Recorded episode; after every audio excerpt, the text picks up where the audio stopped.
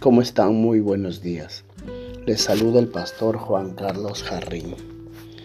Y queremos nosotros entender de dónde estamos posicionados y hacia dónde queremos. Hay tres grupos en esta familia humana. Pero nosotros como hombres tenemos que aprender a definirnos en dónde queremos estar sitiados, desde hoy y hacia adelante.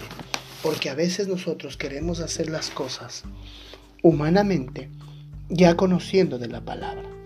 Y dice que primero es el hombre natural, una persona no regenerada, no cambiada. El hombre natural no percibe las cosas que son del Espíritu de Dios, porque para él son locura y no las puede entender porque se han de discernir espiritualmente, como dices Primera de Corintios 2:14 pero tenemos que entender el porqué de la situación. Si nosotros tenemos que entender que solo con Dios podemos caminar, ¿por qué queremos vivir como una persona humana, una persona carnal? Cuando nosotros ya somos la diferencia, nosotros somos parte de la diferencia. Y a eso es lo que el Señor en esta mañana nos va a decir.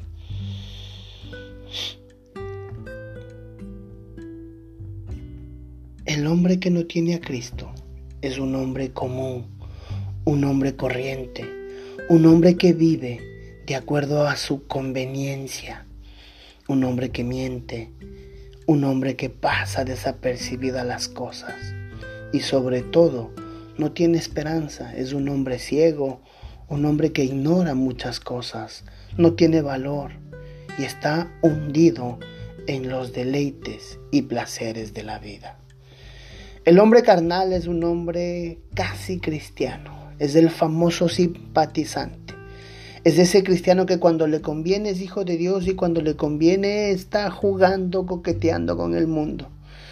Es la persona que cuando sale de la iglesia vuelve a ser esa misma persona cuando está con los amigos de la iglesia es uno, pero cuando está con los amigos que no conocen del Señor es igual a los amigos, para que no se burlen de Él, para que no lo juzguen, para que no lo critiquen.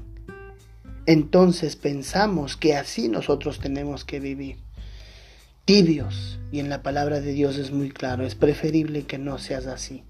Es preferible que seas frío o que seas caliente. Pero tibio no te acepto. Es la persona que alzó la mano para recibir a Cristo como Salvador, pero no se ha convertido a Jesucristo.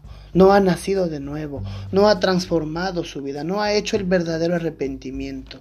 Es esa persona que vive en un sube y baja. Es la piedra de tropiezo para la persona inconversa.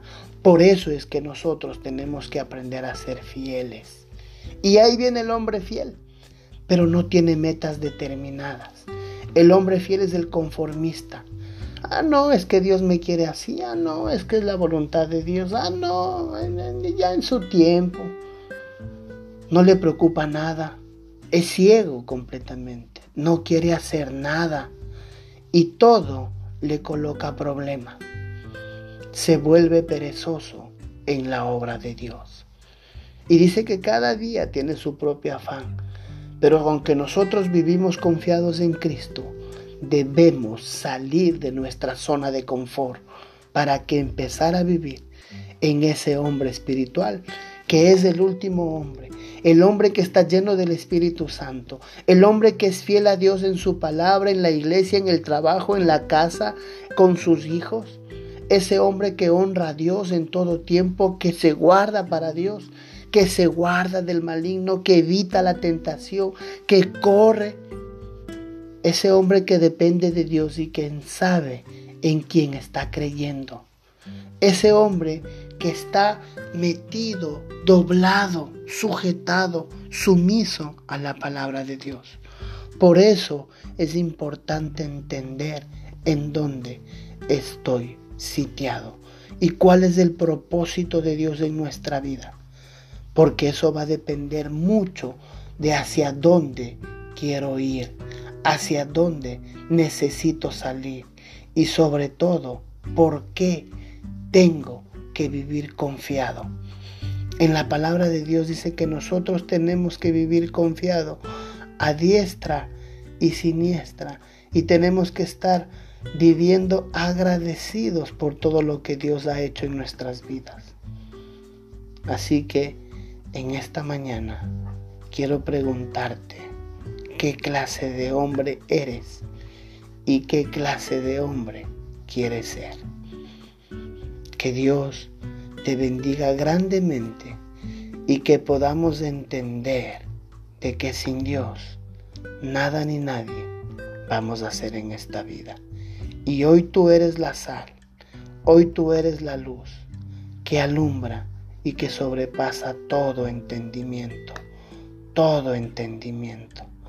Por eso es importante seguir adelante, seguir confiando en Dios, porque solamente en Él podemos ver victoria. Que tengas una hermosa mañana. Que Dios te bendiga.